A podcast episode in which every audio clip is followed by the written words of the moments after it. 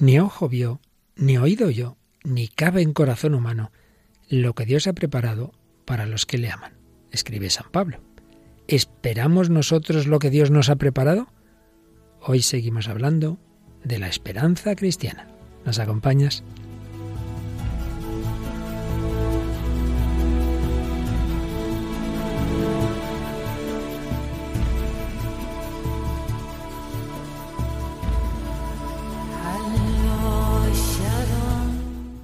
De hoy y Dios, con el padre Luis Fernando de Prada.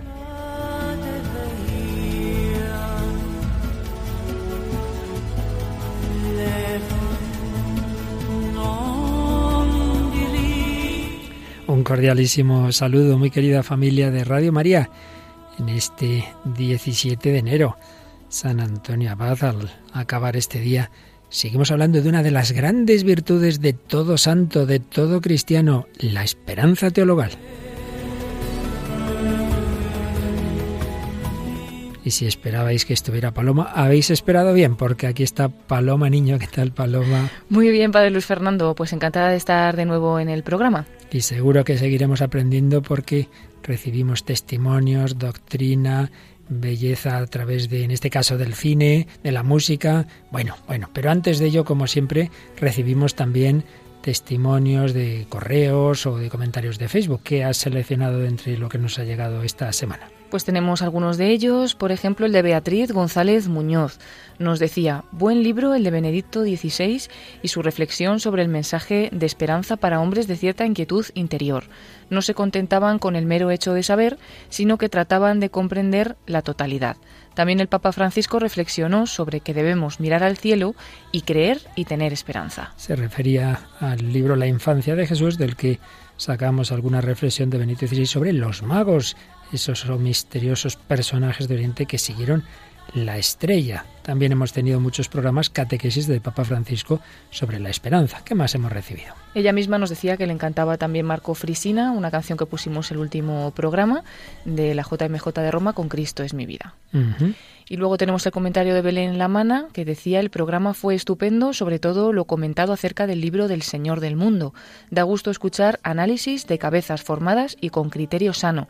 Gracias por ayudarnos. En este caso, en efecto, nuestra querida compañera Mónica del Álamo nos traía ese gran, esa gran obra de Robert Hugo Benson, Señor del Mundo, esa novela distópica sobre, en el fondo, el anticristo, bajo una capa humanitaria. Pero el programa de la semana pasada habíamos hablado de Santa Soledad Torres Acosta hemos recibido un correo muy bonito de una de sus hijas espirituales, de una sierva de María. Pues sí, nos dice, soy una sierva de María de la Plaza de Chamberí. Hemos escuchado su último programa de El hombre de hoy y Dios, donde han hablado de nuestra fundadora, Santa María Soledad Torres Acosta. Me emocionaba cómo transmitieron tan fielmente su mensaje de esperanza para tantos enfermos y qué bien supieron escoger los fragmentos de la película Luz de Soledad para ambientarlo. Les agradecemos sinceramente el cariño que pusieron en ello. Muchas gracias por su trabajo tan bien hecho siempre, tan misionero, tan eclesial y revitalizador para tantas personas. Cuando estoy asistiendo por la noche, Radio María me acompaña siempre, pero si tengo que dormir me quita el sueño porque quiero escucharlo todo. que Dios les siga bendiciendo con abundantes voluntarios, donativos y frutos de la oración de tantas personas. Un abrazo fraterno, Sor Pilar. Pues muchísimas gracias, Sor Pilar. Nos alegra mucho que quienes mejor conocen a Santa Soledad, sus hijas espirituales, pues digan que sí, que recogimos bien ese mensaje, esa figura, ese testimonio de esperanza. Bueno, pues hoy también seguiremos con mensajes y testimonios de esperanza, cada vez de una manera, por supuesto. Vamos a seguir aprendiendo de ese pensador que fue Joseph Piper, también algún fragmento de la encíclica dedicada a la esperanza de Benedicto XVI Espe Salvi y tú nos traes hoy un testimonio, en este caso no es de una santa, sino de una conversa que vive en este momento. Sí, una joven que se llama Megan Youth. Ya nos contarás que, ha vivido en una vida en la que ha habido grandes cambios.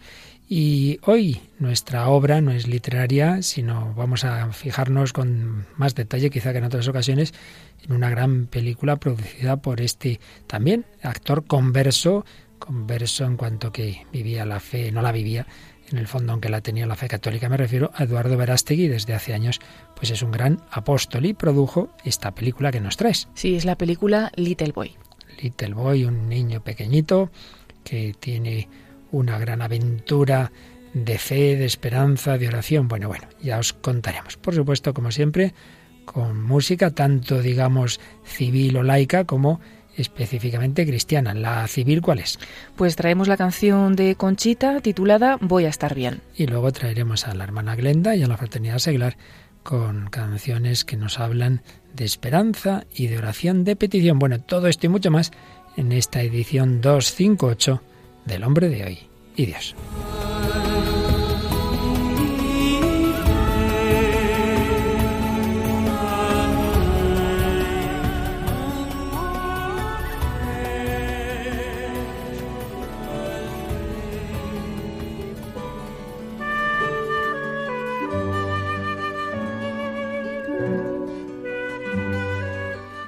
San Pablo escribe en ese famoso pasaje del capítulo 13 de su primera carta a los Corintios, ahora vemos en un espejo, en enigma. Entonces, se refiere a la vida eterna en el cielo, entonces veremos cara a cara. Ahora conozco de un modo parcial, entonces conoceré como soy conocido. Ahora subsisten la fe, la esperanza y la caridad, estas tres, pero la mayor de todas ellas es la caridad. Ciertamente es la mayor, pero se edifica sobre la fe y la esperanza de la que estamos hablando en este programa. Siguiendo enseñanzas de Joseph Piper, su gran obra Las virtudes fundamentales, nos recuerda que en efecto la vida sobrenatural del cristiano tiene esos tres grandes pilares, esas tres virtudes teologales, son las específicas del cristiano. Hay otras virtudes humanas, de las que ya hablaron los filósofos griegos, pero en cambio la fe, la esperanza y la caridad son las virtudes específicamente teologales y cristianas. Y nos enseña Piper, en la fe se nos presenta la realidad de Dios, que está más allá de todo conocimiento natural. Sí, con la razón podemos llegar a que Dios existe, que es todopoderoso, que es eterno, pero poco más. Lo demás ya nos viene de la revelación a la que asentimos por la fe. La fe nos presenta la auténtica realidad de Dios. La caridad nos vincula a ese sumo bien, ese sumo bien que nos ha revelado de modo confuso, decía San Pablo, en un espejo, pero que se nos ha revelado la caridad, el amor nos une a Él. Y la esperanza es la espera tensa y confiada, tensa porque no, no es algo que ya tengamos, hay que luchar, tensa y a la vez confiada, tensa y confiada en la eterna bienaventuranza de la participación completa e intuitiva en la vida trinitaria de Dios. Yo espero tener a Dios, contemplarlo, estar ahí metido en su vida divina, en la vida del Padre, del Hijo, del Espíritu Santo. Pues bien, la esperanza espera esa vida eterna que es Dios mismo. Y la esperamos de la propia mano de Dios. Es decir, esperamos a Dios de Dios. ¿Qué espero yo? A Dios. ¿Cuál es mi futuro? Dios. ¿Cuál es mi herencia? Dios. Pero ¿quién me va a dar a Dios? Pues el propio Dios, que se me regala, me da ese don, ese, ese, ese deseo em, que tenemos todos de plenitud va a ser colmado de una manera absolutamente inmerecida, gratuita, insospechada. Dios se me va a dar en plenitud, pero ya se me está dando, porque ya en germen se nos da en la vida de la gracia y se nos da en esas tres grandes virtudes, fe, esperanza y caridad. Estamos, por un lado, como digo, tomando ideas de Piper, pero sobre ellas voy añadiendo algunos comentarios. Y señala este autor sobre la relación entre estas tres virtudes, señala, indica tres tesis. Primero, las tres grandes virtudes se nos infunden a la vez con la gracia. Normalmente cuando somos bautizados o una persona se convierte, recibe esa vida divina en su alma. Bueno, pues con la vida divina van esas tres, digamos, capacidades. Es como que un niño es concebido y tiene ojos, tiene oídos. Pues bien, nosotros somos concebidos a la vida divina con fe, esperanza y caridad. Todo ello es simultáneo. Segundo, en el orden de la formación actual, si una persona, digamos, fuera desarrollando, va desarrollando esas virtudes en un sentido lógico, primero es la fe, es el fundamento.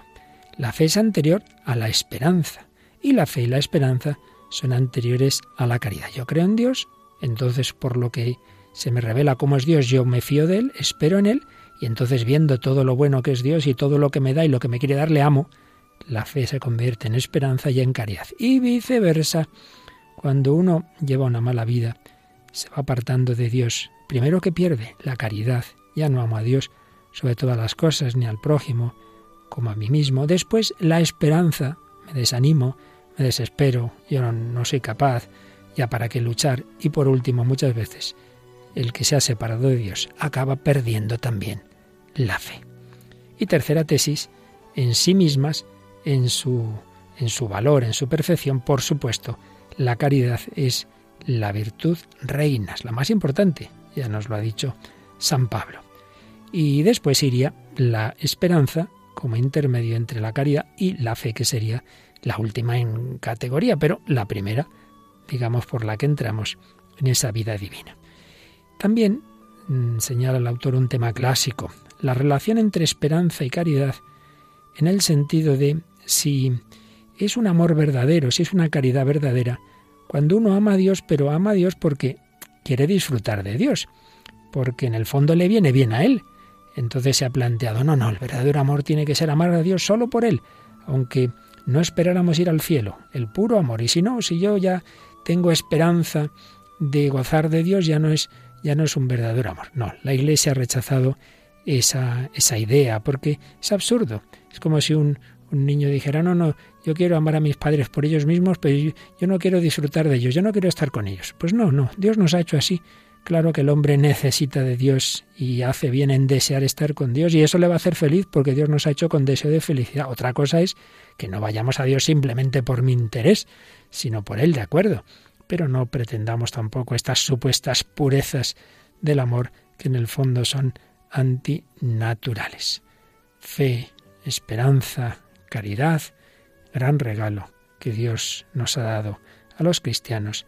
Pidamos al Señor, pidamos a María, que vivió de fe, de esperanza y de caridad, que nos ayude a crecer en estas virtudes.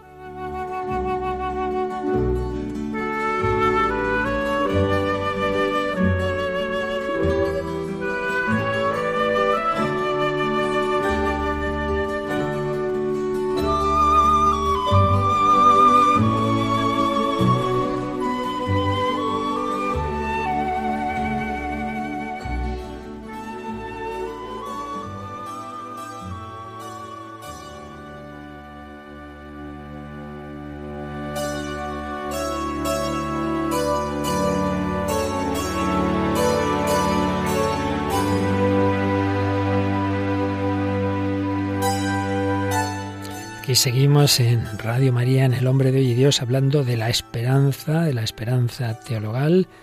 Paloma Niño y un servidor, Padre Luis Fernando de Prada.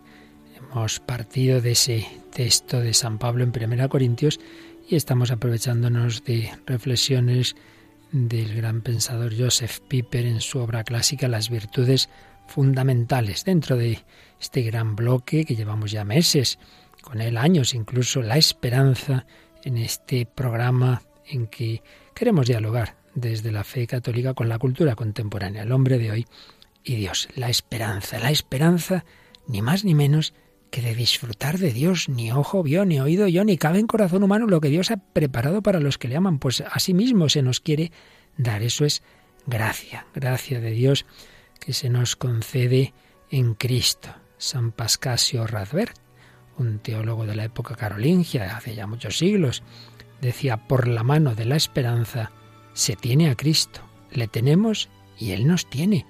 Es más grande ser tenidos por Cristo que tenerle, pues le podemos tener solo en la medida en que Él nos tiene. La encarnación de la vida divina, de la vida sobrenatural en el hombre es Cristo hombre, en quien dice San Pablo, habita la plenitud de la divinidad. Pues bien, también Jesucristo es la encarnación de nuestra esperanza. Dice San Pablo en su, carta a los colosenses, Cristo es la esperanza de la gloria en medio de vosotros. Fijaos, la esperanza de la gloria. Cristo es el fundamento real de la esperanza.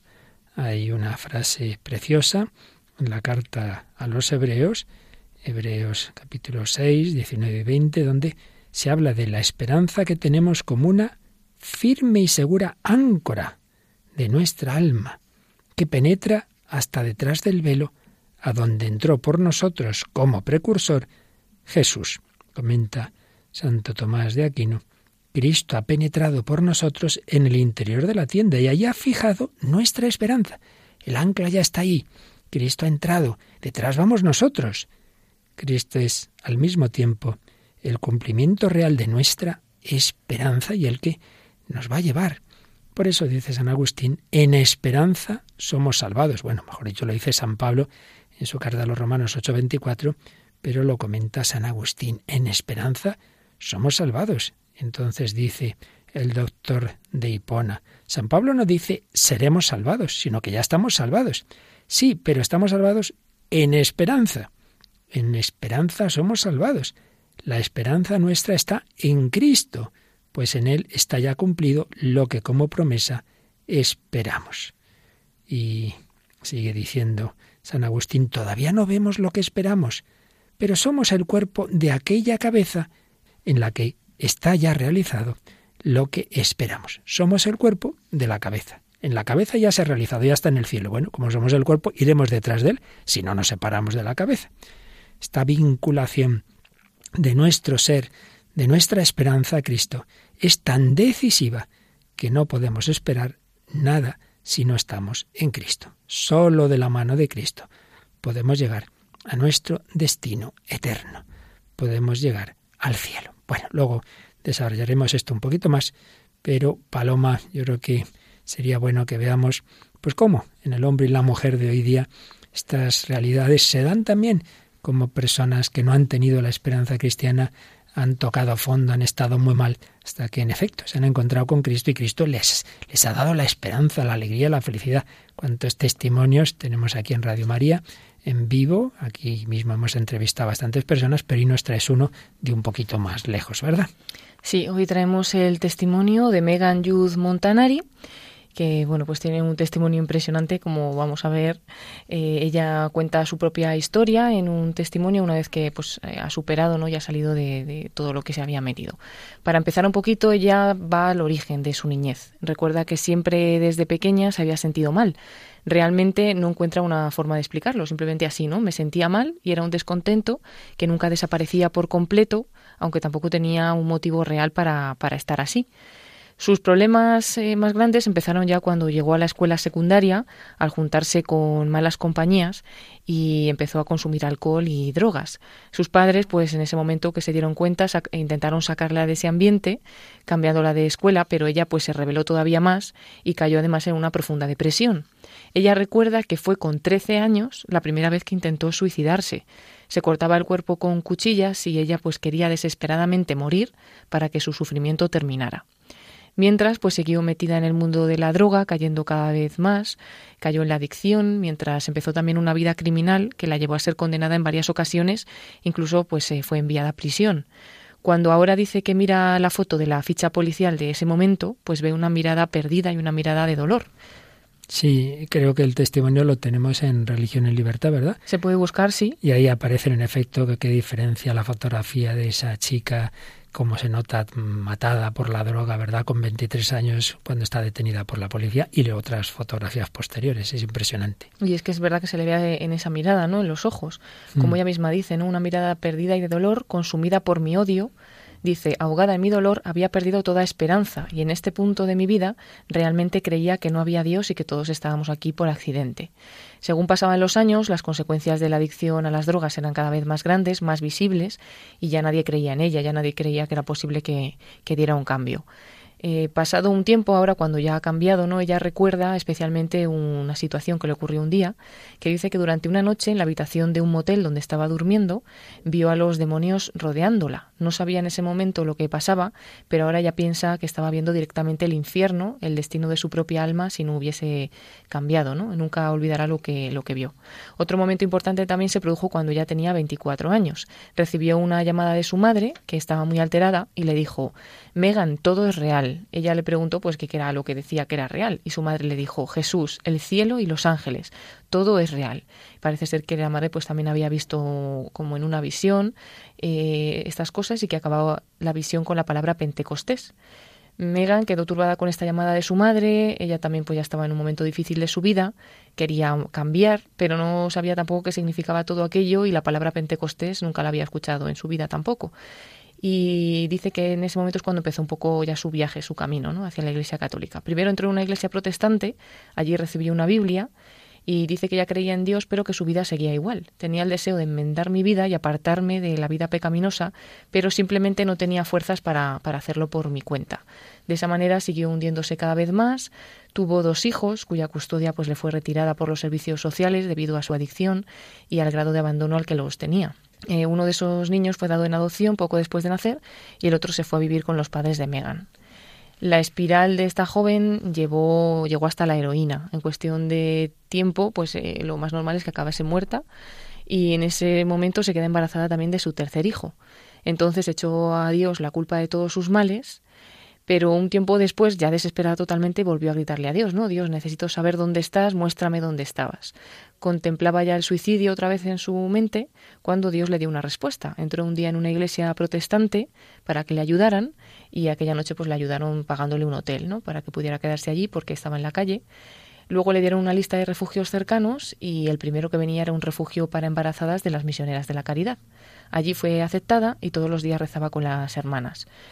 Ella cuenta que era intrigante para, para ella ver a esas monjas. Sabía que su intenso voto de pobreza les llevaba a no, tener nada, y sin embargo tenían una inquebrantable alegría, irradiaban felicidad y amor. Entonces ella pensaba que tenían algo que les daba esa felicidad. Se acercó a una de las hermanas y les dijo, lo que sea que tengáis, no sé qué es, lo quiero. Está ah, bien. lo quiero, habladme sobre la Iglesia Católica. Entonces a partir de ese momento empezó su camino, empezó el catecumenado de adultos, fue recibida en la Iglesia Católica en la vigilia pascual del año 2015 y después de recibir la Eucaristía también notó que, que estaba cambiando internamente, espiritualmente, incluso intelectualmente y moralmente. Empezó a pensar y a sentir de otra manera, se convirtió en una persona nueva. Ella dice que volvió a nacer. Dejó las drogas y el alcohol porque nada podía compararse con el amor que sentía por Dios y su vida ahora está llena de una paz que no sabe explicar.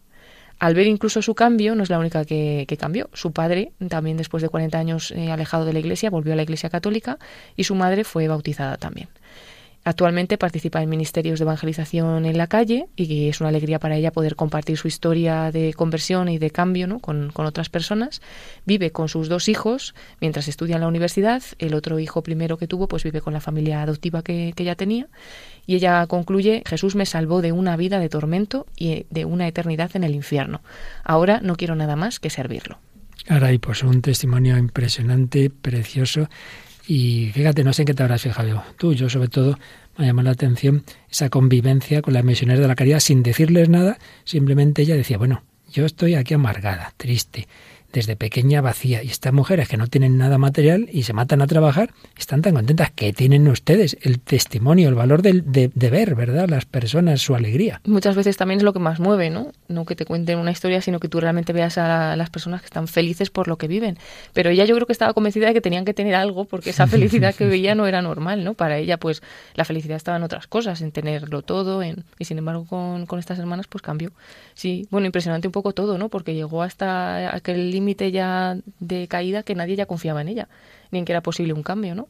Y al final pues salió adelante y ahora es otra persona, como ella dice. Ni ella en sí misma y de hecho ya pensaba varias veces en el suicidio. También me ha llamado la atención porque está más recuerdo haberse oído hace muchos años a un joven que estuvo metido en las drogas. Luego se convirtió, decía, quita, quita, si es una consolación de Dios, da mucho más placer y alegría que la mejor droga, ¿no? Incluso ya lo dice, ¿no? Que no le fue difícil dejar las drogas y el alcohol porque lo mejor que tenía en ese momento era, era, el amor de Dios, ¿no? Y que lo demás es como que ya no le hacía falta. Y además con la diferencia que no hace daño al cuerpo, no deja resaca, sino todo lo contrario, deja paz y alegría y no se acaba el domingo por la noche, sino que sigue siempre.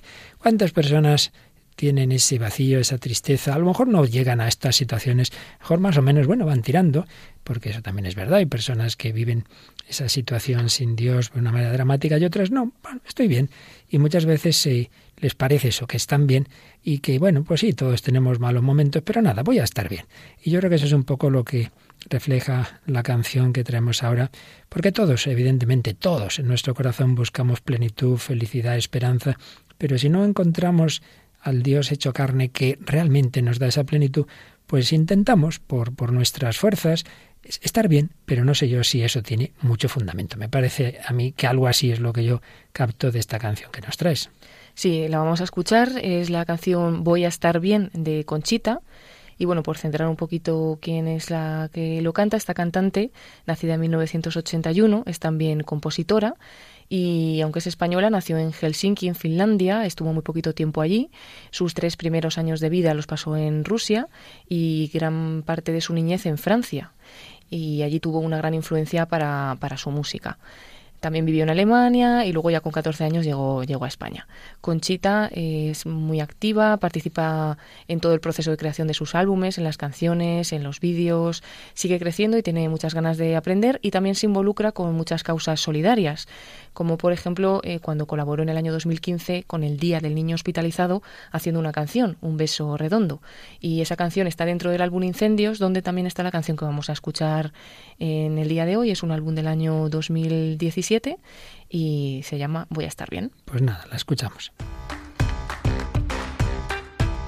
Voy a estar bien, me lo dice la gente y me lo escribo en la frente para que no se me olvide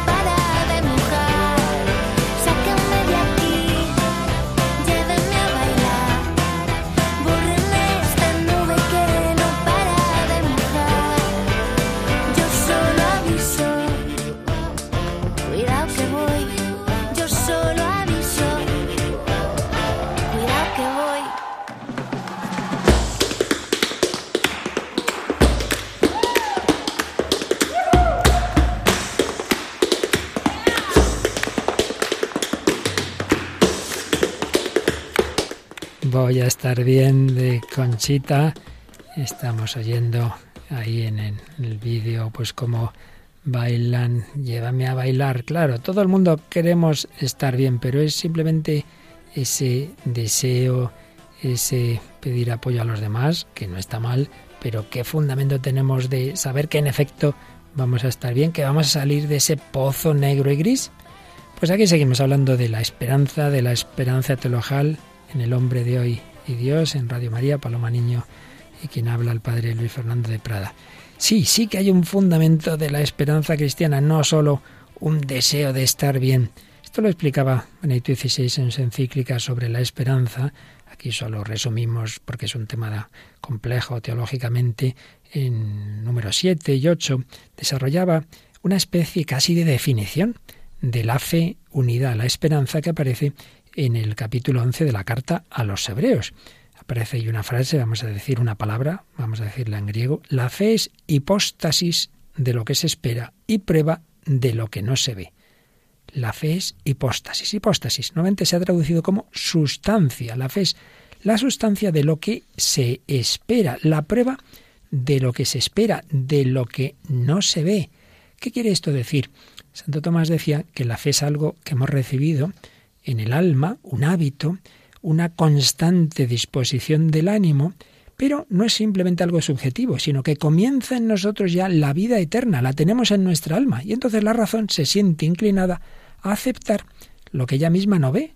Eso es la fe, y ahí está esa fe, y nos da en germen lo que esperamos, porque ya están presentes en nuestra alma, en germen, en sustancia, las realidades que esperamos puesto que lo que esperamos es el cielo, que es contemplar a Dios, y Dios ya le tengo en mi alma, lo que veíamos en el testimonio que nos traía Paloma, esa chica Megan ya sentía el amor de Dios en su alma, notaba esa paz, esa alegría que antes no había experimentado. Bueno, eso es el germen, eso es el inicio de lo que va a ser el cielo, así como experimentó antes el inicio de lo que es el infierno.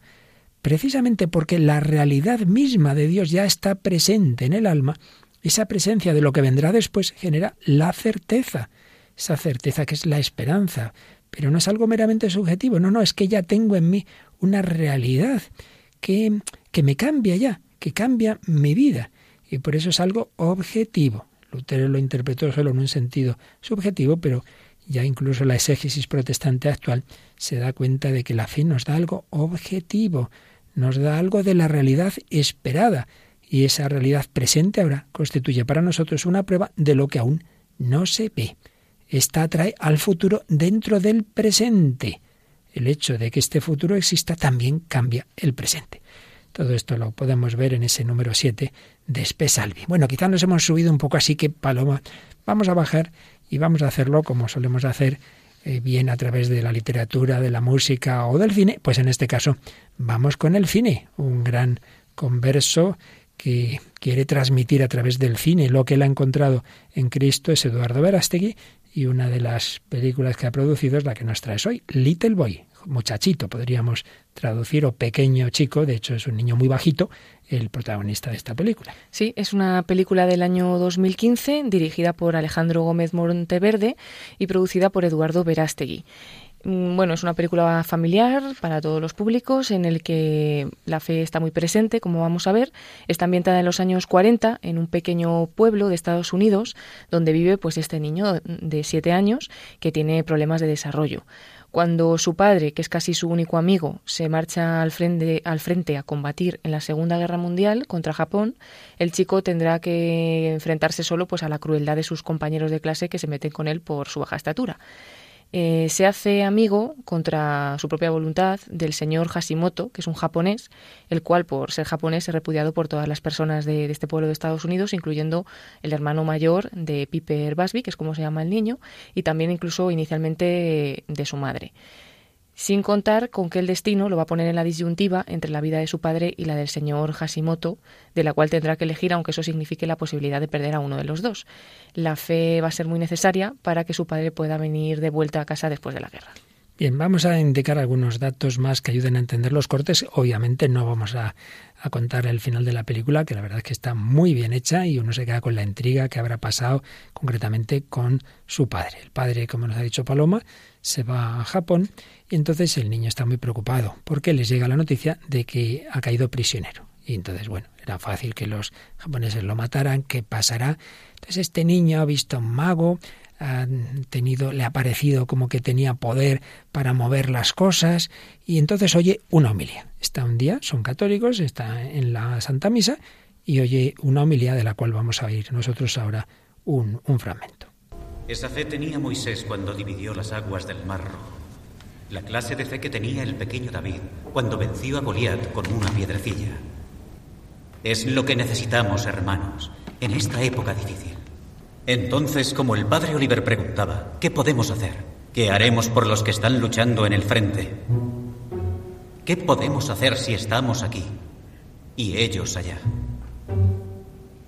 Y la respuesta es, con la fe del tamaño de una semilla de mostaza, moveremos montañas. Y si podemos mover montañas, entonces ya nada es imposible, ni siquiera acabar con esta guerra para que los que amamos vuelvan.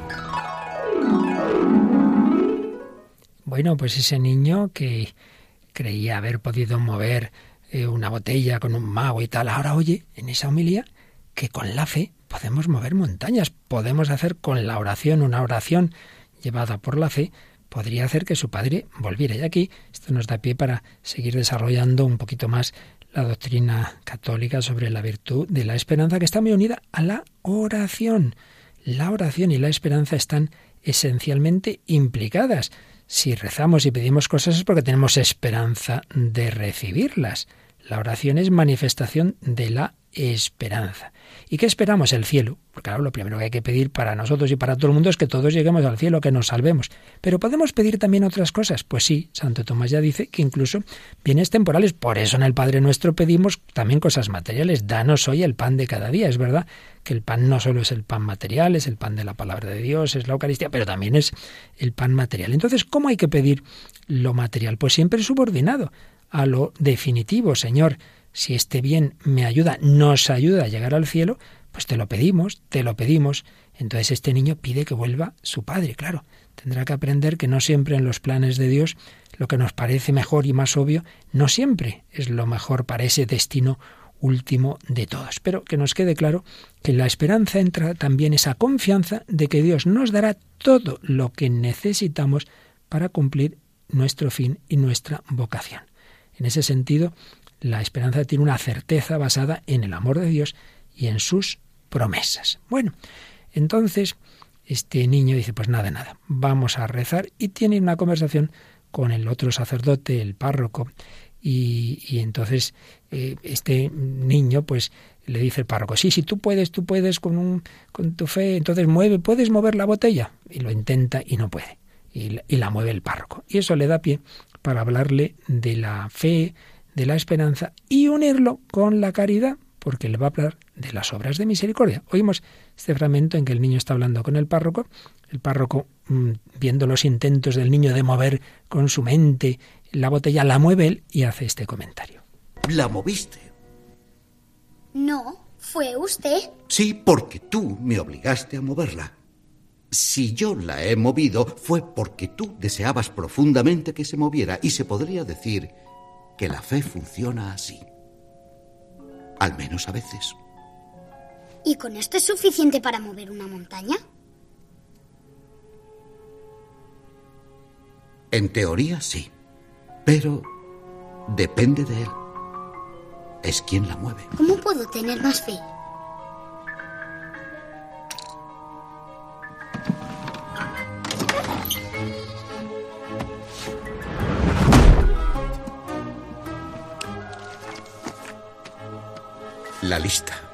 La lista ancestral.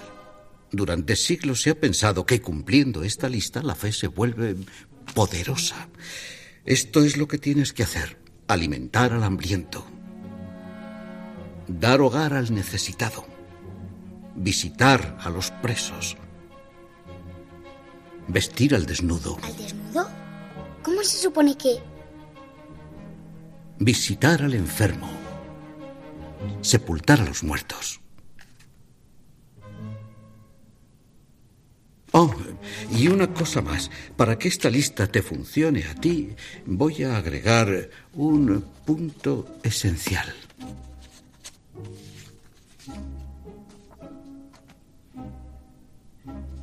¿Ser amigo de Hashimoto? ¿Está usted loco? Tú decides, Piper. ¿Qué tiene que ver el Japo en todo esto? Pues todo. Tu fe no funcionará mientras quede un resto de odio en tu corazón. Vale, lo haré. Si con esto consigo que vuelva mi padre. ¿Cómo has dicho? ¿Que vuelva mi padre? Sí, pero. Pero eso es la voluntad de Dios. ¿Por qué no iba a querer Dios que vuelva a mi padre?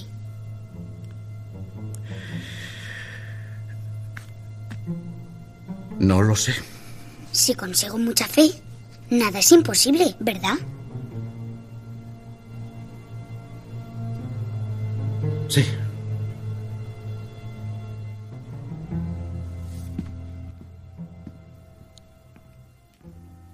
Bueno, pues hemos oído otro fragmento de Little Boy. Decías antes, Paloma, en la síntesis, que el niño se hace amigo del japonés. Y sí, se hace luego amigo, pero no era nada amigo. Por eso cuando le dice el sacerdote que entre las horas de misericordia está el hacerse amigo de él, dice, no, no, ni hablar, pero si es nuestro enemigo. Pero se van a acabar haciendo amigos. Sí, hasta ahí va todo bien, ¿no? Dar de comer al hambriento, vestir al desnudo, aunque algunas cosas le quedaban ahí como que no sabía muy bien cómo lo iba a hacer, pero ya lo del japonés es cuando ya dice, pero ¿cómo voy a hacer eso? pero bueno, al final, ¿no? Como el niño tiene esa mm, gran eh, necesidad de que vuelva su padre, que, que no le parece nada imposible él cree, tiene esa fe y si se puede aumentar la fe de alguna manera, pues él va a hacer lo que sea, hasta hacerse amigo de, del japonés. Fíjate que esa pregunta le hace, no, porque ahora el hoyo en la homilía lo del granito de mostaza. Entonces coge un granito de mostaza en una tienda y se lo enseña al padre y dice, ¿y con esto se puede mover la montaña? Pues sí, pero ¿cómo se puede aumentar la fe? Entonces le pone las obras de misericordia. Claro, las virtudes teologales pueden aumentar o disminuir. Aumentan con la oración, con los sacramentos, pero también con la práctica de ellas mismas tú vas, con la fe que tengas, vas ejercitando la caridad y esa misma caridad eh, también genera más eh, esa vida divina, ¿no? Entonces va creciendo la fe, la esperanza y la caridad. Nada es imposible para el que cree. Otro tema, claro, que sale aquí en este diálogo, es si con esto voy a conseguir esto concreto que estoy pidiendo. El niño dice, claro, que vuelva a mi padre y claro, el sacerdote se queda diciendo, bueno, si Dios quiere, ¿no? es ahí ese misterio, ¿no? De, de cuál será la voluntad de Dios en algo particular. También se lo dice, ¿no? Eh, que él ha sido el sacerdote el que ha movido la botella porque el niño quería mucho, pero que al final depende de, depende de él, ¿no? Depende de Dios, de lo que crea que es mejor. Eh, pues vamos, nosotros podemos pedir con mucha fe, Dios va a valorar esa fe, pero también va a hacer lo que sea mejor para nosotros, nunca lo contrario. Sí, es un buen ejemplo. El niño dice, pues yo no la he movido con mi mente. Bueno, el otro dice, sí, porque me has, digamos, convencido a mí de que yo la mueva, ¿no?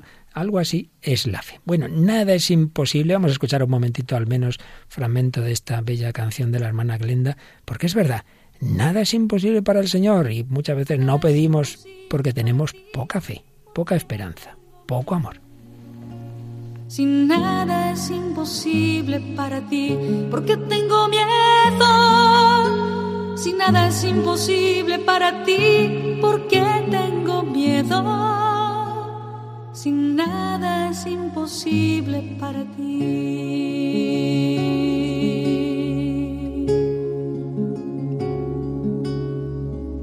¿Por qué tengo tristeza? Si nada es imposible para ti, ¿por qué tengo tristeza? Si nada es imposible para ti, porque tengo tristeza. Si nada es imposible para ti, porque tengo tristeza. Si nada es imposible para ti, nada es imposible para ti. Nada es imposible para ti.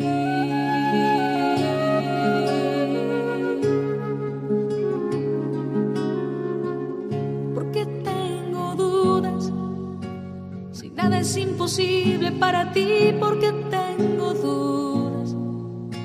Si nada es imposible para ti porque tengo dudas. Si nada es imposible para ti porque tengo nada es imposible para ti.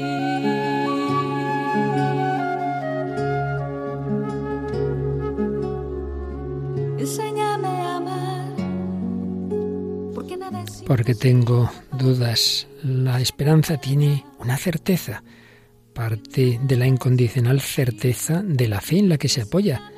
¿En qué se basa? En la omnipotencia de Dios. Dios lo puede todo y en su amor misericordioso. Pero es verdad que tiene un aspecto de incertidumbre, porque claro, también algo depende de nosotros. Y de Dios me fío, de mí no, pero tenemos que poner la confianza en que Dios me dará la gracia también a mí, si yo lo intento, si yo pongo de mi parte y sobre todo si yo pido la oración. Pedid y se os dará. Para nosotros y para los demás. La esperanza va unida a la caridad. Por eso oremos, oremos unos por otros, oremos con esperanza. Nada es imposible para ti y dejemos todo en sus manos. Para ti, tú te hiciste hombre, porque nada es imposible para ti, tú te hiciste hombre porque nada es imposible para ti.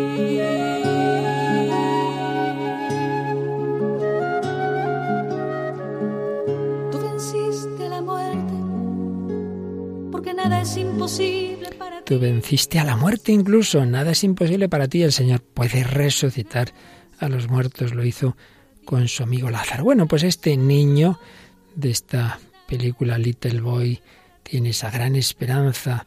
El Señor con su oración, con su fe, puede hacer que vuelva a su padre. Bien, pues es curioso que el, el párroco que le ha propuesto esas obras de misericordia y el japonés, que es por lo que parece es agnóstico, él cree en, el hombre, cree en las fuerzas del hombre, en sí mismo no cree en lo que llama tu amigo imaginario, son amigos el sacerdote y él, pero claro, se ve tu amigo imaginario, sea Dios, ¿no? Eh, pero le ha cogido cariño al niño. Vamos a escuchar el diálogo que tienen el párroco y Hashimoto, este japonés que aprecia a ese niño y que le preocupa que el niño se lleve una gran decepción. Sí creo que el hombre puede mover montañas, Oli. Con dinamita. Pues yo creo que lo que pasó con la montaña no se puede reducir a una simple coincidencia. Mucho en la vida es cuestión de azar. Te has atrevido a aconsejar a un niño que está desesperado y dispuesto a creer en cualquier cosa. Así que dime, Oli, ¿qué pasará si tu amigo imaginario manifiesta su voluntad más misteriosa y su padre muere? Entonces mi amigo imaginario también le ayudará a sobreponerse. Dile al niño que pare.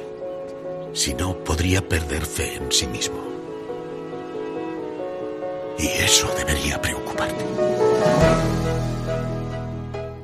Bueno, la verdad es que son diálogos que cada uno de ellos en un minuto o dos sintetizan todo un tratado de teología, ¿verdad, Paloma? Sí, la verdad es que es impresionante esta película. La recomendamos a los que no la hayan visto sí, todavía. Sí, sí, vale la pena.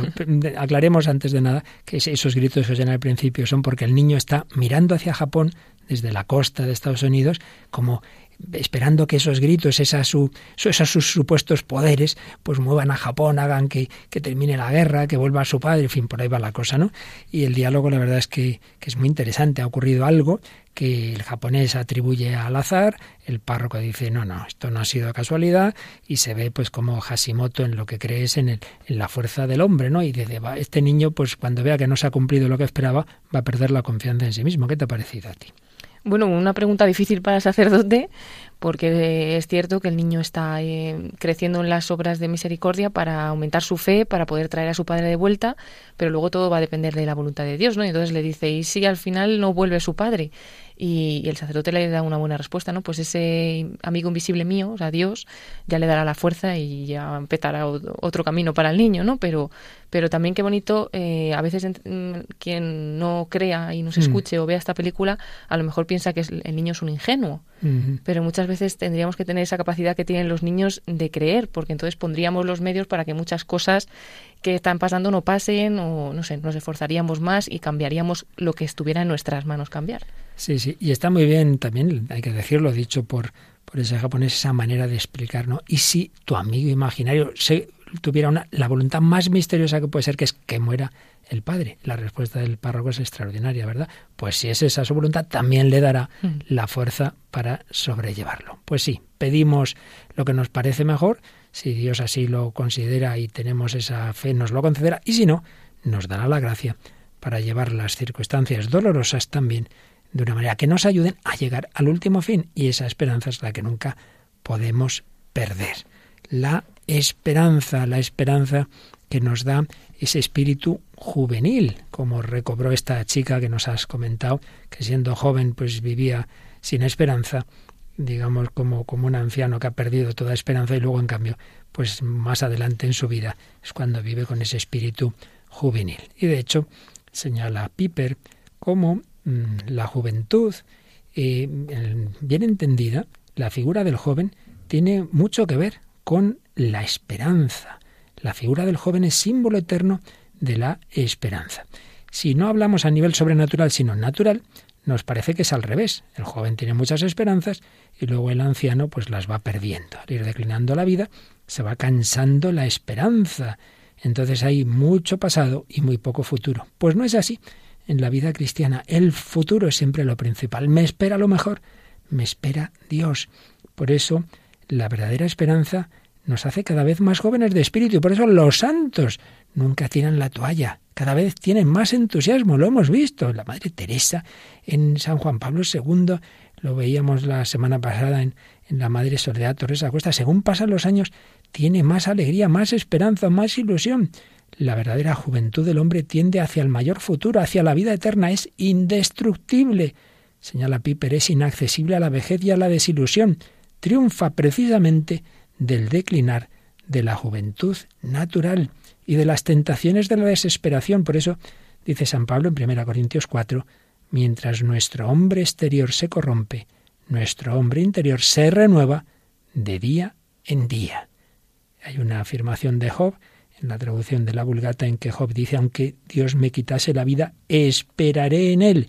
Y una frase preciosa que ya recordábamos el día pasado del profeta Isaías, los que confían en el Señor renuevan sus fuerzas y echan alas como de águila y vuelan velozmente sin cansarse y corren sin fatigarse. Esta es la esperanza que el mundo antiguo encontró en Cristo. Esa es la esperanza que no tenían los paganos y que se hizo también mucho más fuerte que la que había en el mismo mundo judío cuando llegó Jesucristo.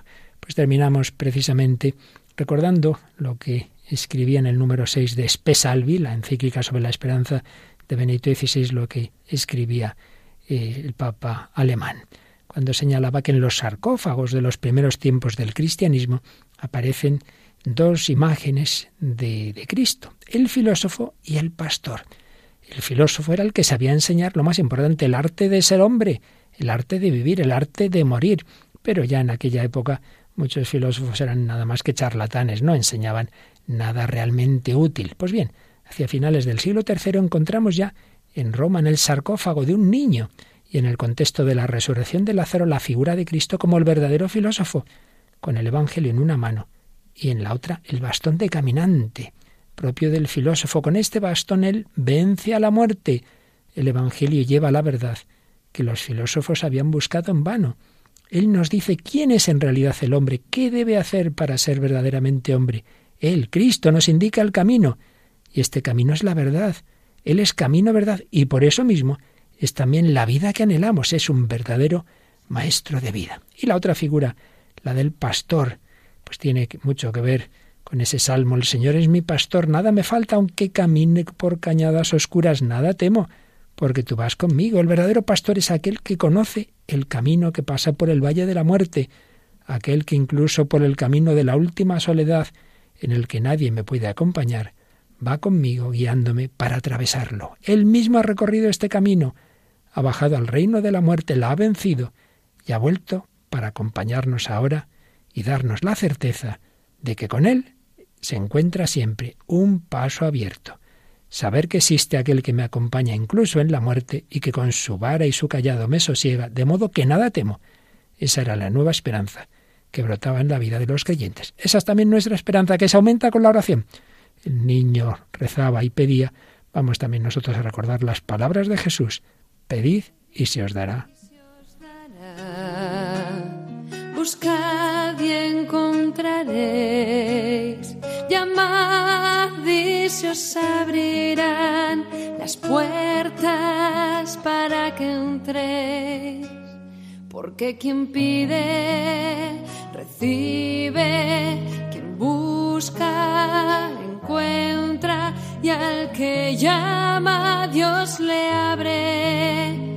De par en par las puertas del reino.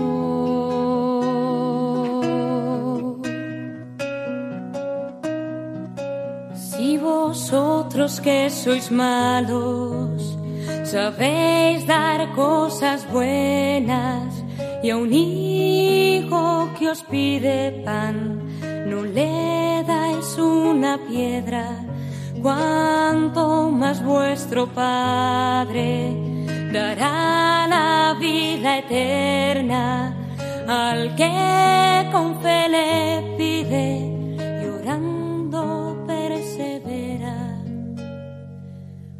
porque quien pide, Recibe quien busca, encuentra y al que llama Dios le abre de par en par las puertas del reino.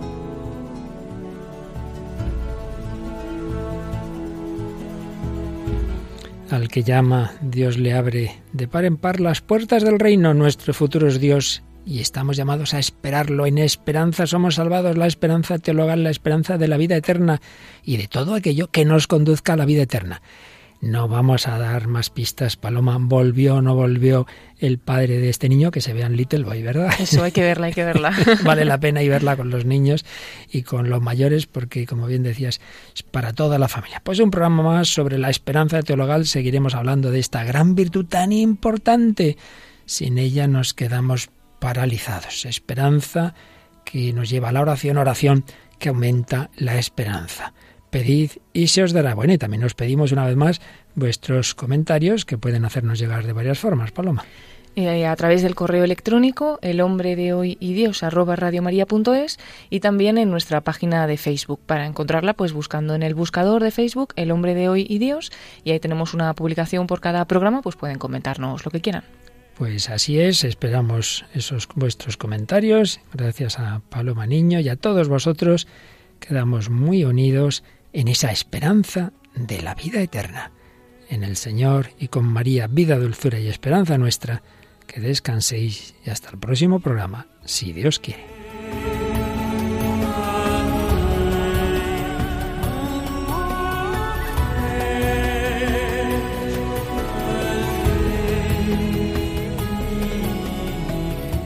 Así concluye El hombre de hoy y Dios un programa dirigido en Radio María por el Padre Luis Fernando de Prada.